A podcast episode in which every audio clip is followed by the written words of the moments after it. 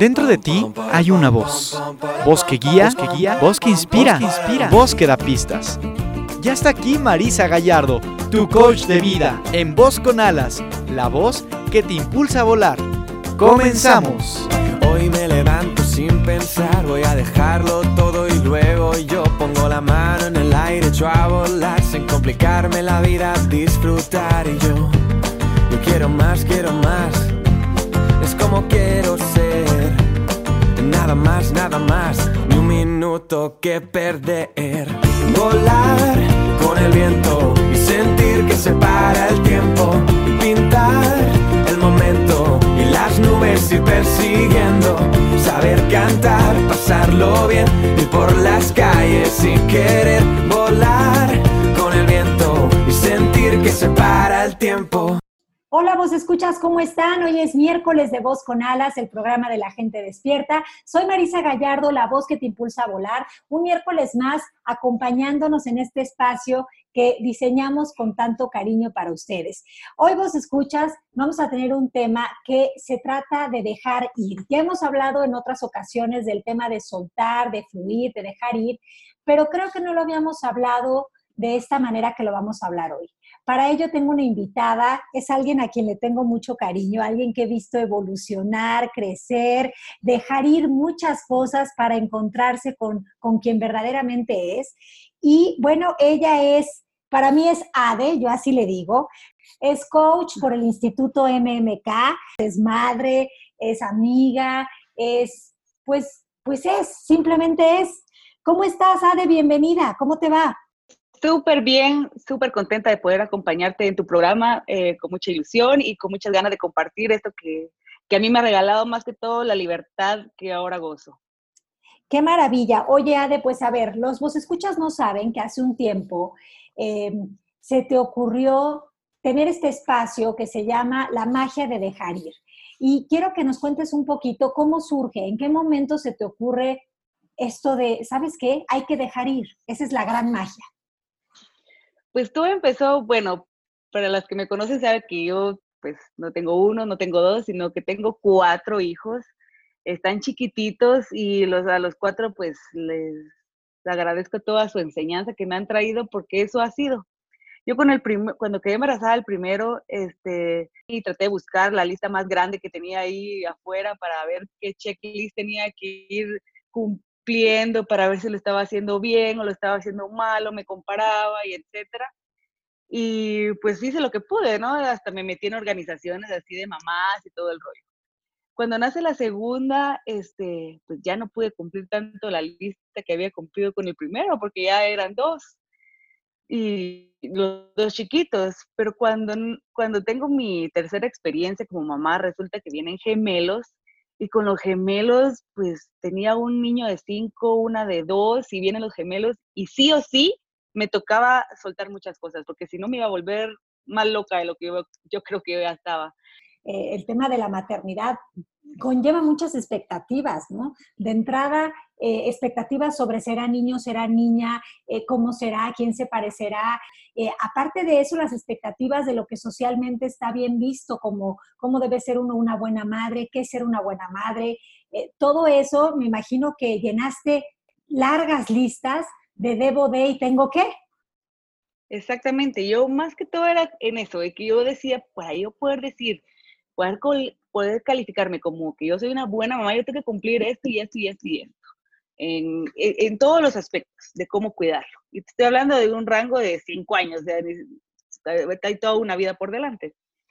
Pero cuando nacen los gemelos me topo con que en vez de seguir aprendiendo y agregándole a mi lista, lo que me toca hacer a mí es dejar ir, dejar ir un montón de expectativas que yo tenía sobre mí. Más que sobre mis hijos, era sobre mí. Yo tuve que soltar muchas creencias de las que yo me estaba calificando. Entonces, y, perdón que te interrumpa, de, pero me parece muy interesante lo que estás diciendo, porque creo que el ejercicio de la maternidad es, eh, pues ah, yo en mi, voy a hablar desde mí, ¿no? Me, me ha parecido un acto de valientes, porque cuando tienes un hijo, surgen muchas veces en ese afán de quererlos cuidar y proteger muchos miedos y esos miedos son el síntoma de muchas creencias, ideas y declaraciones que tienes de tu persona, ¿cierto? Exactamente. Yo, entonces, cuando yo vengo y me topo con esta nueva experiencia, en vez de empezar a ver eh, dónde voy a aprender más para ser eh, mamá de cuatro o de gemelos o lo que sea, a mí me toca desaprender un montón de cosas que yo había venido jalando de los primeros dos. soltar, y si, si, no, si no logro desaprenderme de soltar eso, no, no sé, o sea, no sé cuál hubiera sido el resultado, pues hoy estoy aquí. Y resulta que lo que tenía que dejar ir eran creencias, pensamientos, eh, estas expectativas que tenía sobre mí, esta etiqueta que yo me tenía sobre mí también, más que sobre mis hijos, era sobre mí. Trabajé mucho en mí gracias a ellos, gracias a lo que ellos me vinieron a enseñar. Y también, pues ellos lindos, hermosos y todo una, lo que quieras en la vida, vinieron a ser maestros para mí, también me empecé a dar cuenta que aspectos que yo sentía incómodos en mi vida también vinieron a ser maestros para mí a enseñarme a dejar ir. Entonces, como que me dieron el estartazo de empezar a identificar dentro de mi rutina, eh, en mi hogar, en mi vida, con mis relaciones, todo eso, qué era lo que yo necesitaba soltar y dejar ir para poder empezar a, vivir la vida más en paz y, y en plenitud y feliz. Qué maravilla. ¿Y cómo vas con eso? ¿Cuáles dirías tú que han sido las creencias, los pensamientos? ¿Qué dirías concretamente que ha sido lo que has tenido que dejar ir sobre la maternidad, sobre tu persona, para poder vivir esta vida de bienestar de la que hoy nos hablas? Dejé ir la comparación. Eso fue lo más eh, grande que, siento que hizo un cambio en mí. El, al no compararme como mamá o como, o como profesional o como esposa o como amiga, eso ha sido una, eso ha sido un dejar ir no de un día para otro, sino que ha sido lo que he desaprendido y me ha hecho pararme donde estoy hoy y poder ser genuina conmigo misma y disfrutar esa parte. Muchos de nosotros aprendemos a pensar que la comparación es útil, ¿no?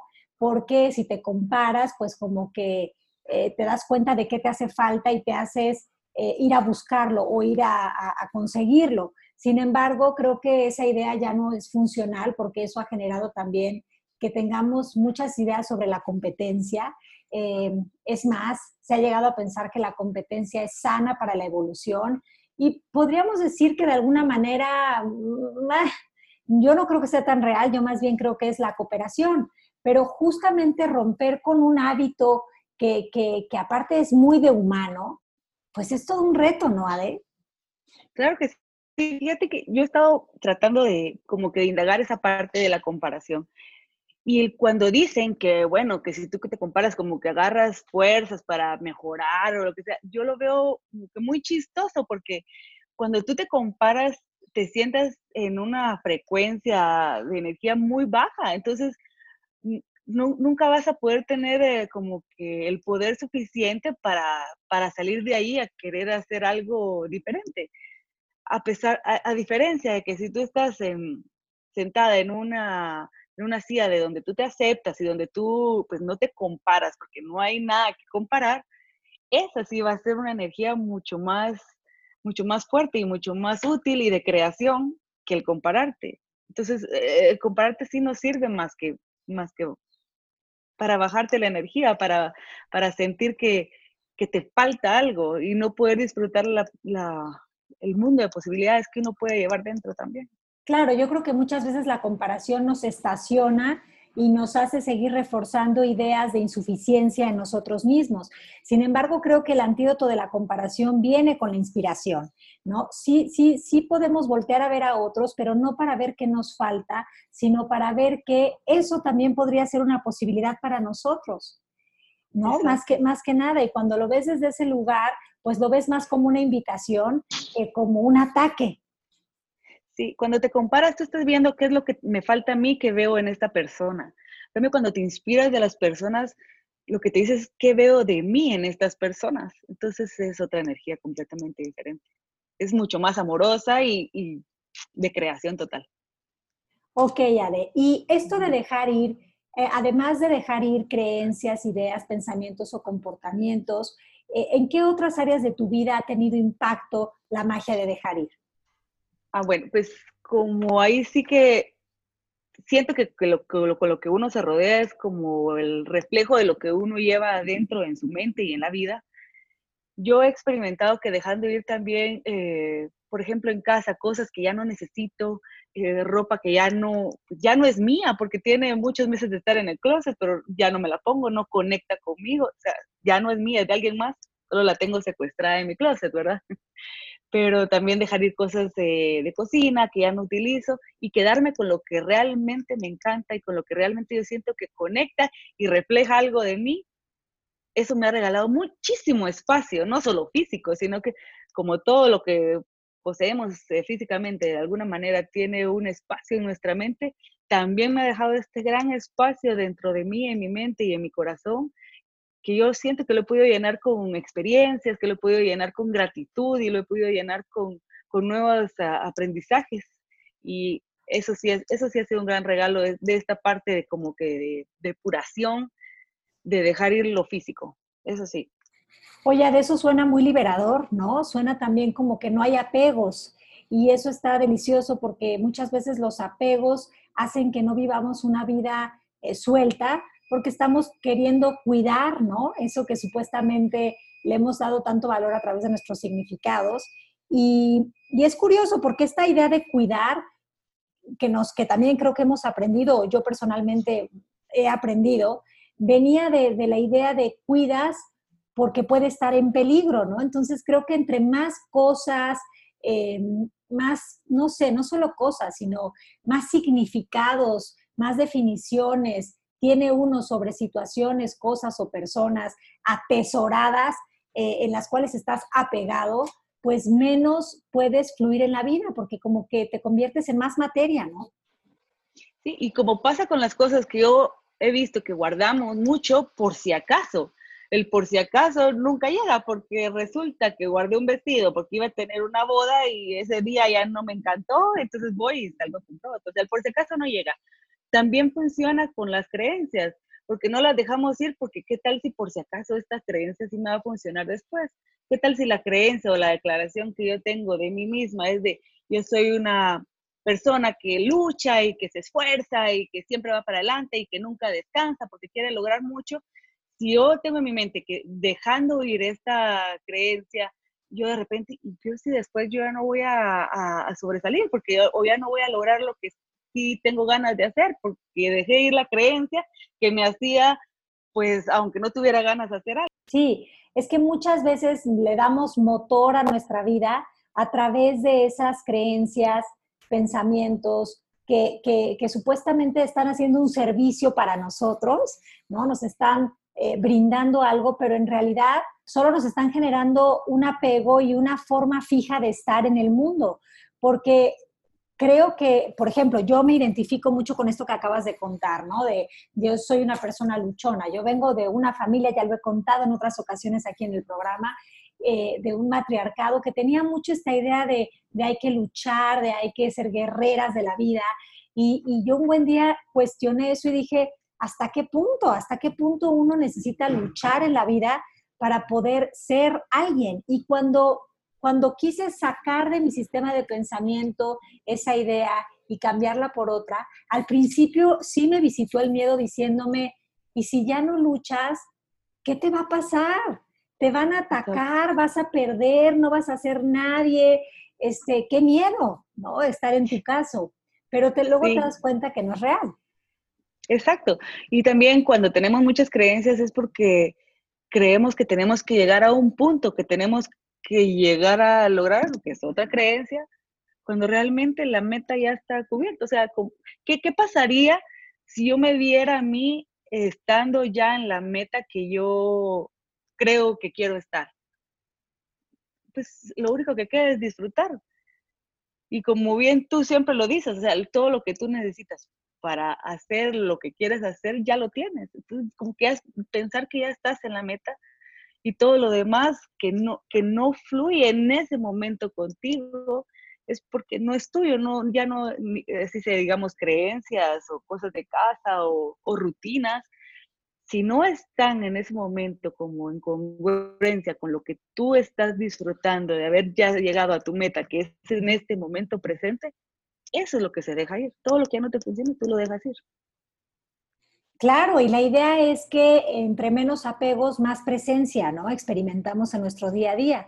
Y si estamos en presencia, no podemos tener ideas de que nos puede faltar algo, porque aquí y ahora todo está. Entonces creo que esa es una forma nueva, quizás para muchos, de vivir.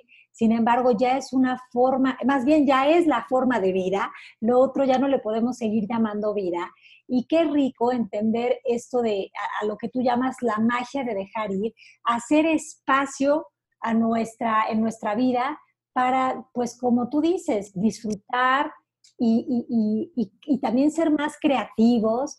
Sí, la creatividad se despierta mucho con esto porque no solo con que si, bueno, yo ya no tengo tanta eh, variedad, digamos, como para un evento o algo que tenga que ser, pues te, te las ingenias y sale todo perfecto y te arreglas como tal vez no hubieras pensado si hubieras tenido 100 opciones de vestidos. Pero también se, se, hace creativo cuando tú dices, bueno, pues que ya no quiero usar esta declaración de que, de que yo tengo que hacerlo todo sola o, o algo. Entonces empiezas a usar creatividad y empiezas a decir, yo voy a pedir una ayuda a esta persona, voy a involucrar a esta otra, me voy a apoyar en, en, literatura, o, entonces empiezas a usar la creatividad. Eso es, eso es algo que sí acaba de salir para mí nuevo y sí muy lindísimo. Es otro regalo más de la magia de dejar. Es que es magia. Cuando tú dejas ir, dejas espacio para que las cosas nuevas y que ideales para ti lleguen. Porque cuando no dejamos ir, como que estorbáramos lo que realmente nos encanta y amamos, como que como que tuviéramos una neblina, eh, no dejándonos disfrutar lo que realmente es nuestro y conecta con nosotros. Entonces es solo de dejar ir todo ese, todo ese humo y poder ver con claridad lo que uno necesita. Pero me encanta esto que dices, Ade, porque qué, qué mejor forma de recordarnos que estamos vivos que siendo seres creativos. Y, y creo que justamente eso, el, el, el no estar apegado a muchísimas cosas, nos invita a ser como tú dijiste antes, a improvisar, a jugar, a, ser espontáneos, que esa espontaneidad pues también viene del espíritu. Hay una frase que leí en tus redes que me gustó mucho y dice, tenemos más conversaciones en nuestra cabeza que con las personas a nuestro alrededor. Y es que creo que también acumulamos, como bien dijiste, este, no solo en nuestras casas, sino que también estamos acumulando, aparte de creencias, ideas y pensamientos, cuentos que nos estamos repitiendo y contando todo el tiempo, ¿cierto? Cierto, y son cuentos que en vez de ser cuentos, pues con final feliz, resulta que son cuentos que nos asustan y como que, como que nos sintiéramos cómodos sintiendo ese, ese miedo y, no, no, buscamos una alternativa nueva. Y, y, eso es lo que, a lo que me refiero cuando uno está como, como con los ojos... Eh, eh, con, cosas que no nos dejan ver lo que realmente nosotros amamos. Entonces, esos cuentos nos estorban para disfrutar el presente. Y para poder de verdad convivir con otras personas, ¿no? Para poder entablar relaciones honestas, sinceras, genuinas, porque como estamos a veces tan metidos en nuestros rollos mentales, nada más estamos de cuerpo presente con los demás y ahora sí que nada más escuchamos para responder, más no para, más no para siquiera eh, entablar esa empatía con el otro, ¿no? Y, a mí me gustaría, de que también, pues me dijeras cuál es la diferencia entre una mente llena y una mente plena, porque pareciera que en algún punto podría pensarse que son lo mismo, sin embargo no lo son. No, porque una mente llena es cuando tenemos la mente llena de, de pensando cosas que tengo que hacer en un momento futuro o que hice o, o cosas que no debería haber hecho o o pendientes, o cosas que tengo que alcanzar, o cosas que me faltan. Entonces, es estar, eh, la mente llena es estar en todos lados, en todos los tiempos, menos aquí y ahora. Porque la mente plena es, es vivir en el presente eterno, que es el único regalo y es el único momento donde uno puede realmente disfrutar la libertad. La mente plena es fijarte en el momento presente y disfrutarlo con todo y sus gracias o con todo y sus colores eh, grises o, coloridos, como lo quieras hacer. Entonces, poder identificar qué es lo que en este momento yo puedo disfrutar y qué es el regalo que me está dando el universo de poder eh, estar en este preciso momento sin tener que distraerme para irme a otros lados. Eso es la diferencia entre una mente llena y una mente plena. Claro que se entiende que la mente llena a lo mejor es que está saturada, pero a veces pensamos que nos sentiremos llenos hasta que tengamos tal cosa, hasta que vivamos tal cosa, hasta que vayamos a tal lugar, hasta que experimentemos ciertas cosas y ahí es cuando ya dejamos de ver que en realidad la plenitud es solo un estado de conciencia. Así que me encanta esta definición que nos compartes. Otra cosa que yo quería eh, comentar contigo, Ade, es que creo que también nos saturamos de muchas cosas que hacer en nuestro día a día. Sí, porque siento que entre más hago, más soy, entre más tengo, más soy. Exacto. nos da un poquito como de miedo soltarlas y dejarlas ir porque, ¿y si ya no hago todo esto que yo venía haciendo, entonces ahora, ¿con qué me voy a identificar? Entonces me encanta porque hasta ahora ya hemos visto que dejar ir no solo se trata de dejar ir eh, las cosas físicas o los apegos que tenemos con las definiciones que creamos, eh, no solo se trata de dejar ir creencias, ideas, pensamientos, no solo se trata de dejar ir los cuentos que nos contamos, eh, no solo se trata de eso, sino que también se trata de dejar de hacer cosas, pues a veces desde el debo de, tengo que, y por convivir, que un poquito lo vimos ya cuando nos hablaste del tema de la lista de to-dos que tenías que hacer para ser una buena madre, pero, pero que no solo impactan eso, sino que impactan pues esto que justo nos estabas diciendo, soy en función de lo que produzco. Exacto. Es que cuando nosotros nos quedamos ahí sí que con, cosas o, con pensamientos, creencias y rutinas, tienen que ir conectadas con mi propósito de, de hoy para poderlo disfrutar realmente como un momento presente si a mí me encanta ir y venir a, clases o, o, meter a este curso, pues está bien también, pero siempre y cuando lo hagamos desde una, desde una conexión genuina conmigo, no desde hacerlo porque entonces yo necesito hacer esto para poder sentir que logré hacer algo o para sentirme lista para hacer otra cosa. Cuando lo hacemos desde esa posición, sale al contrario, porque me sigue reforzando mi pensamiento que a mí me falta algo. Entonces, cuando soltamos rutinas, es, es, como dejar ir de lo que ya no me va a quitar el tiempo para disfrutar mi genuidad y lo que realmente me hace conectarme con el amor y con las demás personas. Y cuando lo voy a poder hacer desde una, realmente una posición donde van a conocerme como yo realmente soy, no como yo me voy a querer presentar para que ellos crean que soy esto, que hace y que tiene, ¿verdad? Sí, porque de esa manera estaríamos pretendiendo y pretender es muy cansado porque es usar un disfraz y es como si llevaras el disfraz puesto ya muchas horas del día, pues ya te empieza a picar la peluca, te empieza a picar el, traje y ya, o sea, es muy evidente que tú no eres eso, ¿no? Entonces, qué rico también dejar la pretensión, dejar de aparentar, dejar ir todo eso que crea máscaras en nosotros mismos. Ade, estuve feliz de que nos acompañaras hoy. Ella es Adelina Guerra y quiero cerrar con esta frase que también leí en tu página y dice, antes mi meta era tener más cosas hechas, ahora prefiero tener menos cosas que hacer. Me encanta haberte eh, eh, tenido hoy aquí. Ade, dime por favor y dile a los vos escuchas, ¿dónde te pueden encontrar? Eh, pues yo estoy en Instagram y en Facebook como La Magia de Dejar Ir, ahí me pueden encontrar y pues yo encantada de poder acompañarte en tu programa, Marisa, ya sabes que te super adoro y que pues juegas un papel tan importante en mi historia de la liberación y siempre con mucha gratitud.